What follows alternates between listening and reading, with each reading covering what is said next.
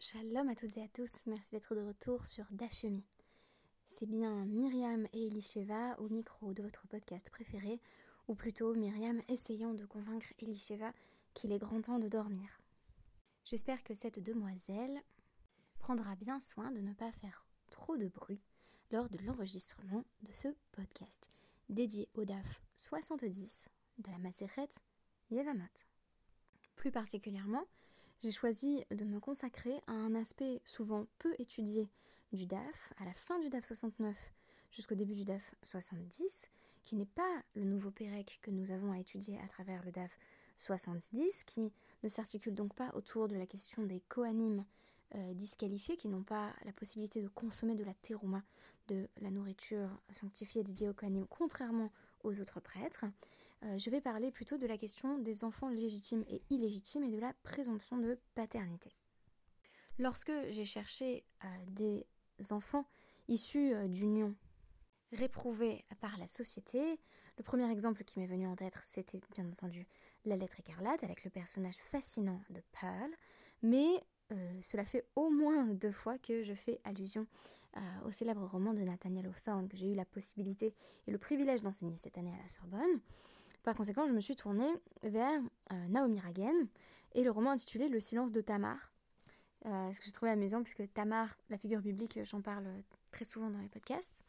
Mais ici, il s'agit euh, non pas de Tamar, belle-fille de Yehuda, ni de Tamar, fille de David, mais plutôt de Tamar Feingold, donc l'épouse d'un rabbin de Brooklyn, qui n'attend qu'une chose au début du roman, c'est de devenir mère. Voici qu'intervient un événement traumatisant pour elle. Elle est violée par un, homme, qui est un homme de couleur noire. Elle découvre un mois plus tard qu'elle est enceinte, mais elle ne sait pas qui est le père. Est-ce que c'est le rabbin ou est-ce que c'est l'homme noir qui l'a violée? Alors, elle craint euh, que euh, son secret ne soit révélé, secret qu'elle n'a jamais avoué à personne, lors de la naissance de l'enfant, et si l'enfant était noir. Mais à la naissance de celui-ci, elle découvre un enfant blanc et est tout à fait rassurée. Simplement, le passé va la rattraper à la génération suivante et elle va avoir affaire aux conséquences de ce secret caché et de la présomption de paternité qui avait été établie jusqu'ici, à savoir que Tamar Feingold avait fait passer l'enfant pour l'enfant de son mari, le rabbin de Brooklyn. Rapportons maintenant les propos de la Gemara. Itmar. Il a été rapporté. Haba al arusato bebet chamav Rav Amar, Havalad Mamzer, ou Shmuel Amar, Havalad Shetuki. Alors, dans le cas d'un homme qui a eu des relations sexuelles avec sa fiancée, tant qu'il était encore dans la maison de son futur beau-père, c'est-à-dire que euh, tandis que le couple n'était encore que fiancé, ils couchaient ensemble. Rav dit l'enfant est un mamzer, alors a priori ça a l'air incompréhensible. On a envie de dire bah non, c'est très bien qui est le père. Pourquoi l'enfant serait-il un mamzer? Est-ce que euh, l'enfant d'une union extramaritale est habituellement considéré comme un mamzer Absolument pas. Shmuel la marche, aval chetouki. Il dit euh, le fruit de cette union, c'est un chetouki, c'est-à-dire euh, un, homme dont on ne connaît pas le père. On ne sait pas exactement qui est le père. C'est pas tout à fait le même statut que mamzer. Amar Rava, mistabra milte de Rav, de de Maya me alma. Rava dit on ne peut interpréter correctement la déclaration de Rav que si on comprend qu'il s'agit d'une femme euh, au sujet de laquelle il y a une rumeur, et cette rumeur c'est qu'elle a eu des relations sexuelles avec d'autres hommes. Aval Alma Mais si elle, il n'y a pas eu de rumeur, elle n'a pas mauvaise réputation, on ne pense pas qu'elle a couché avec euh, d'autres hommes, euh, d'idées. Euh, littéralement, on jette l'enfant après celui-ci, c'est-à-dire après le père qui euh, est le plus vraisemblable, c'est-à-dire le fiancé. Imaginons, on sait bien que voilà, ce couple est fiancé, euh, on entend que la fiancée est enceinte, on va penser a priori que c'est de son fiancé qu'elle attend cet enfant. Et donc on va essayer euh, d'établir une présomption d'innocence, à moins qu'elle ne soit soupçonnée d'avoir des relations sexuelles avec d'autres personnes. Amarava, Mena Aminala. Rava dit, donc d'où sais-je cela? Je l'apprends d'une Mishnah qui dit Yalda Toral, le cas est le suivant. Euh, donc, il s'agit euh, d'un Cohen qui a eu une relation extra-conjugale avec une jeune femme qui n'était pas Kohenette, donc une, une Israélite, à partir du moment où elle a eu un enfant, elle peut consommer de la terouma, comme si elle était l'épouse légitime du Cohen. C'est-à-dire qu'à travers cet enfant, elle a accès au même droit que l'épouse légitime du Cohen, sachant que si elle était l'épouse légitime du Cohen, elle n'aurait pas besoin d'attendre d'avoir un enfant, elle pourrait directement consommer de la terouma. Ici, c'est l'enfant qui lui donne accès à ce privilège. Eridame, dans quel cas estime-t-on qu'elle y a accès? Il est ma Damia Alma. Euh, si c'est un cas où euh, on la soupçonne d'avoir eu des relations sexuelles avec d'autres personnes, Yalda Maïtochal. À partir du moment où elle a un enfant, pourquoi est-ce qu'elle aurait le droit de manger de la trouma? Peut-être que l'enfant, c'est pas du tout l'enfant d'un Cohen. Oui, elle a eu des relations sexuelles avec un Cohen, mais on pense qu'elle a des relations sexuelles avec plein de personnes. Donc, euh, pourquoi partir du principe que ce serait spécifiquement l'enfant du Cohen qui l'autoriserait à consommer de la nourriture sanctifiée? Et la lave, Mine Damien. Non, c'est un cas où euh, la rumeur, c'est que c'est avec ce Cohen-là qu'elle a eu une relation extra-conjugale. Mais Damien, mais Alma. Mais on ne la soupçonne pas, d'avoir couché avec d'autres personnes. Par conséquent, c'est de nouveau le père le plus vraisemblable. Cette notion, euh, par ailleurs, de père vraisemblable me fait songer à une discussion euh, que j'avais avec mes chers amis les, Ventola. Euh, donc j'étais en déplacement jusqu'à aujourd'hui à, Marseille pour l'IMO de Marseille. Et donc Véronique Ventola elle-même psychanalyste, me parlait du fait que, donc elle-même se revendiquait de, de, la psychanalyse jungienne, et elle disait Je ne suis pas freudienne, parce que je trouve que chez Freud, on oublie trop euh, la figure du père. D'ailleurs, pour preuve, c'est la mère qui nomme le père, c'est la mère qui permet au père d'exister. Ici, c'est comme si c'était la société euh, qui permettait au père d'exister, c'est-à-dire que euh, le père, c'est celui que on reconnaît comme étant le père le plus vraisemblable. Alors, l'Agmara va ensuite essayer d'approfondir la question de comment, comment ça fonctionne pour, pour cette désignation euh, du père possible. Euh, Umaratam, euh, Batra. Et donc, dans le cas du Cohen, où ce serait tout aussi interdit qu'elle ait une relation sexuelle hors mariage avec un Cohen et avec un non-Cohen, on affirme que l'enfant est né du Cohen. Dans l'autre cas, celui qu'on avait mentionné plus tôt, d'une jeune femme qui est, qui est fiancée ou euh, si elle a une relation sexuelle avec toute autre personne que son fiancé, c'est un interdit de la Torah, alors que si elle couche avec euh, son fiancé, a priori, il n'y a pas d'interdit grave, euh, est-ce qu'on va pas chercher d'autant plus à dire que le père, c'est le plus légitime, et donc c'est l'homme avec qui elle est déjà fiancée. Ici, on semble affirmer que c'est pas simplement la rumeur qui va permettre de déterminer qui est véritablement le père, c'est aussi euh, la situation la plus pratique, la plus arrangeante pour la femme en question. C'est-à-dire qu'on est en recherche de légitimité. Si on peut éviter que l'enfant soit un mamzer, euh, ce qui va être le cas si elle était fiancée et qu'elle a eu des relations sexuelles avec bien d'autres personnes, on se rappelle que c'est exactement sur ça qu'on a débuté, l'enfant est un mamzer ou un chetouki, un, enfant dont le père n'est pas connu. Euh, pour éviter cette situation, on essaye de se baser sur le fait que, a priori, cette femme n'a pas la réputation d'avoir couché avec quelqu'un d'autre que euh, son mari.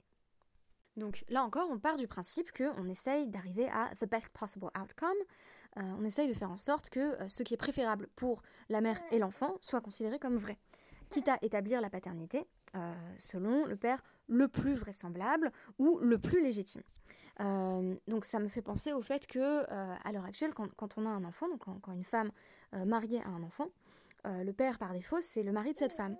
Il se peut tout à fait que euh, le père soit un, tout autre homme. et en réalité, cette donnée peut être explicitée, c'est-à-dire que la, mère peut dire non, en réalité, ce n'est pas l'enfant de mon mari, mais ça doit faire l'objet d'une précision. La situation par défaut, c'est de présupposer que c'est l'enfant du mari. Et là encore, je me demande si c'est pas une précaution légale qui vise à ce que l'enfant soit le plus légitime possible, à moins qu'il y ait rectification, euh, dans le cadre, en l'occurrence, euh, du mariage. Tout cela vient nous démontrer que euh, la déclaration de Rav, en vertu de laquelle l'enfant est un mamzer, s'il y a eu relation sexuelle avec la femme fiancée, ne vaut que si on présuppose qu'elle a eu des relations sexuelles avec d'autres personnes, auquel cas ça va être plus difficile de suivre la présomption en vertu de laquelle c'est bien avec son fiancé qu'elle a eu cet enfant parce qu'on sait qu'il euh, y a d'autres pères possibles et on ne va pas aller jusqu'à nier euh, ce qui est su, ce qui est connu et donc la réputation de cette femme pour affirmer que c'est à coup sûr l'enfant de celui qui serait le père le plus légitime, donc contrairement à ce qui, me semble-t-il, s'applique dans la loi française et américaine. Mais je suis toute disposée à ce que des, auditeurs et auditrices me corrigent sur ce point. Abaye va d'ailleurs objecter qu'on pourrait avancer que euh, même si euh, il n'y a pas de rumeur qui avance qu'elle a eu des relations sexuelles avec d'autres, même si euh, a priori elle n'a couché qu'avec son fiancé, Rav estimerait tout de même que l'enfant est un mamzer parce qu'on pourrait lui reprocher Mide Afkera, Nafshal et Gabé Arous, parce qu'elle s'est elle rendue elle-même Efker, donc elle, s'est débauchée en quelque sorte, elle a, elle a abdiqué sa propre âme devant son fiancé. Euh, donc on dit si elle a couché si facilement avec son fiancé, Afkera Nafshal et Alma. Euh, on peut être sûr qu'elle a eu des relations sexuelles tout aussi facilement avec d'autres personnes. A priori, c'était très mal vu d'avoir des relations sexuelles pendant les fiançailles, et donc on dit, bon, euh, dans cette interprétation des propos de Rav par Abaye, même si on pense qu'elle a eu des relations sexuelles avec son fiancé, on dit, bon bah, elle a pu tout aussi bien coucher avec d'autres personnes. Moi, évidemment, c'est une version qui me plaît moins, celle qui est présentée ici par Abaye. Et donc, euh, Abaye va devoir aussi expliquer euh, la Mishnah euh, qui rend compte du fait qu'a priori on choisit toujours le père le plus légitime. Il nous dit Ah, Matnitin Shayu euh, Shnehem Non, ce cas-là, c'est s'ils étaient tous les deux enfermés dans une prison ensemble, auquel cas on est à peu près sûr que c'est lui le père. Là, on affirme que bah, il est impossible qu'elle ait eu des relations sexuelles avec, avec un autre homme, donc l'enfant doit bien être celui du père, non, non, pas le plus vraisemblable, mais un père absolument certain, et ce bien qu'il n'y ait pas mariage. Donc on, a deux interprétations, celle de Rava et celle d'Abaye. On voit que celle d'Abaye va être plus restrictive euh, et considérer que l'enfant peut être un mamzer, même quand il y a une forte présomption que a priori euh, c'est l'enfant de l'homme en question. Euh, tandis que pour Rava, on va avoir des, critères moins stricts pour l'établissement de la paternité, puisqu'on va se contenter d'attendre d'une femme qu'il n'y ait pas de rumeur en vertu de laquelle elle aurait couché avec d'autres hommes. Il y a ensuite un IKD Amri qui est présenté, donc euh, une version alternative, qui nous dit que euh, le fiancé qui a eu des relations sexuelles avec elle et qui dit euh, ok, c'est vrai, j'ai couché avec ma fiancée. Là, pour le coup, tout le monde est d'accord que, que on dit que l'enfant est le sien. Donc, pour le coup, la paternité, là encore, euh, est établi par la parole. Le père est celui qui se désigne comme père. C'est pas que la mère qui nomme le père, c'est le père qui, euh, qui se désigne de la sorte. Euh, et il n'est pas fait ici mention de la fiancée qui pourrait dire bah, c'est avec mon fiancé que j'ai couché. Ici, on nous dit faut que ce soit lui qui le reconnaisse pour être père. Donc, contrairement à ce que Véronique Ventola me présentait comme la théorie freudienne, le père est celui qui, comme en droit romain, reconnaît l'enfant comme sien et donc dit je suis le père. Mais que fait-on si on a affaire à une, fiancée qui euh, tombe enceinte et le fiancé dit j'ai jamais couché avec elle Alors Rav de nouveau dit l'enfant est un mamzer, Shmuel dit l'enfant est un chetouki, c'est un enfant euh, dont, le père euh, n'est pas connu. Et Rava dit de nouveau on ne peut comprendre la déclaration de Rav que dans le cas où la femme n'a a priori pas eu de relation sexuelle avec son fiancé, mais il y a une rumeur qui court, euh, Ve Daima mais Alma, en vertu de laquelle elle aurait eu des relations sexuelles avec d'autres personnes. Mais si tout le monde dit qu'elle a couché avec son fiancé, même si on dit aussi qu'elle a couché avec d'autres personnes, bah, très on n'a qu'à lui attribuer à lui la paternité.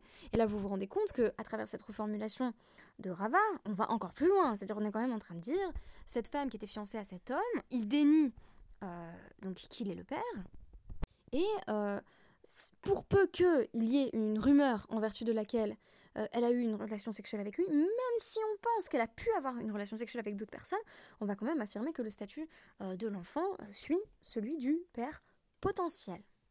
Donc de nouveau, on a Amarava, Menaminala, d'où je le tire, de l'exemple du, du Cohen, qui a donc une, une, une, relation amoureuse hors mariage. L'enfant qui naît de cette relation amoureuse suit le statut du Cohen. Et là, on va nous dire, euh, très surprenant d'ailleurs, Ridame. Il est des Damia Mine, Velo, Damia Alma. Si on sait qu'elle n'a couché qu'avec lui et qu'elle n'a pas couché avec les autres, avec personne d'autre en fait, est-ce qu'il y a vraiment besoin de nous dire que euh, cette, euh, cette femme a le droit de consommer de la terouma Mais c'est évident puisque toute femme qui a un enfant avec un Cohen peut consommer de la terouma en vertu de cet enfant. Et la lave, de Damia Nami Alma. Non, c'est un cas où elle a couché avec le Cohen et avec d'autres personnes on souhaite quand même établir la paternité selon le père qui est considéré comme préférable dans la situation. Et ici, c'est le Cohen, parce que ça permet à la mère euh, d'accéder au statut de quasi-femme de Cohen, euh, en tout cas de mère d'un enfant Cohen, euh, ce qui lui permet de consommer la la nourriture réservée aux Kohanim.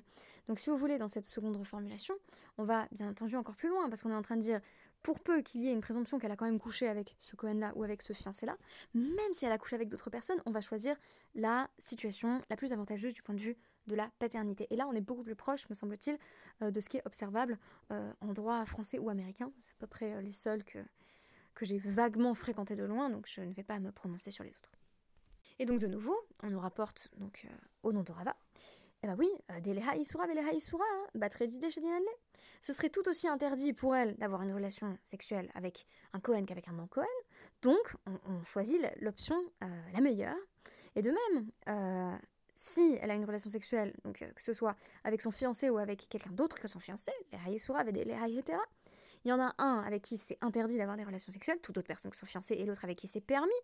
Local chicken, est-ce que c'est pas D'autant plus évident qu'on va chercher à dire que l'enfant c'est celui du père le plus légitime? Et on est dans des situations de paternité semi-légitime, puisqu'on n'a pas eu de mariage qui a été conclu. Mais on cherche quand même à dire que le père c'est celui euh, qui va placer la femme dans la situation la moins délicate. Et l'enfant également, bien sûr, parce qu'on n'a pas envie que cet enfant soit mamzer.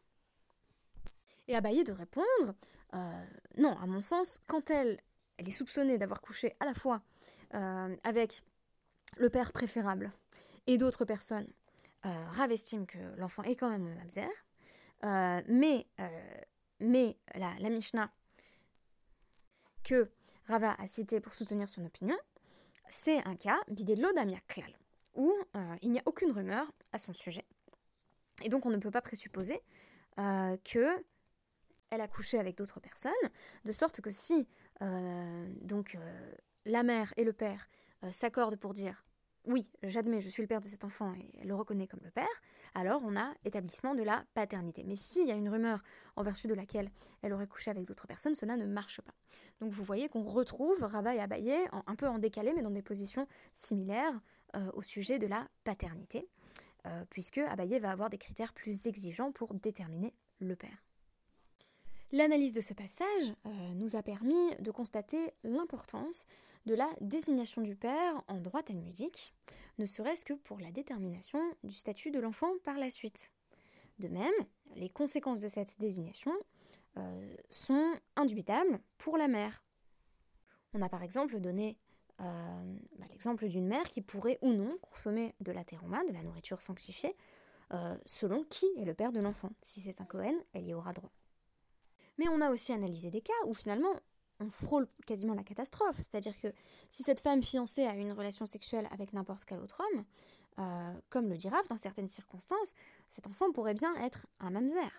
Donc il s'agit, euh, notamment dans le paradigme de Rava, de faire en sorte pour que on minimise ces situations où l'enfant va pouvoir être mamzer euh, et on a vu que la réputation jouait un rôle important une nouvelle fois. C'est comme si même la désignation de la paternité qui a l'air de relever du, rôle, et du domaine de l'intime euh, était une nouvelle fois euh, exportée et relevée de la communauté tout entière.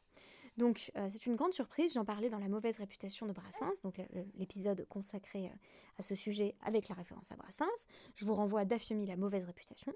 Euh, une nouvelle fois, ce qui semble relever du choix individuel fait partiellement l'objet de délibération de la communauté qui se demande si on l'a soupçonné d'avoir couché avec d'autres personnes ou non. Fait assez surprenant. Hormis ce fait, on a constaté que les mécanismes de désignation du père étaient assez similaires à ce que l'on pouvait observer en droit français, en droit américain, et que euh, le fait que le père s'affirme lui-même comme père euh, jouait un rôle non négligeable en la matière. Merci beaucoup et à demain.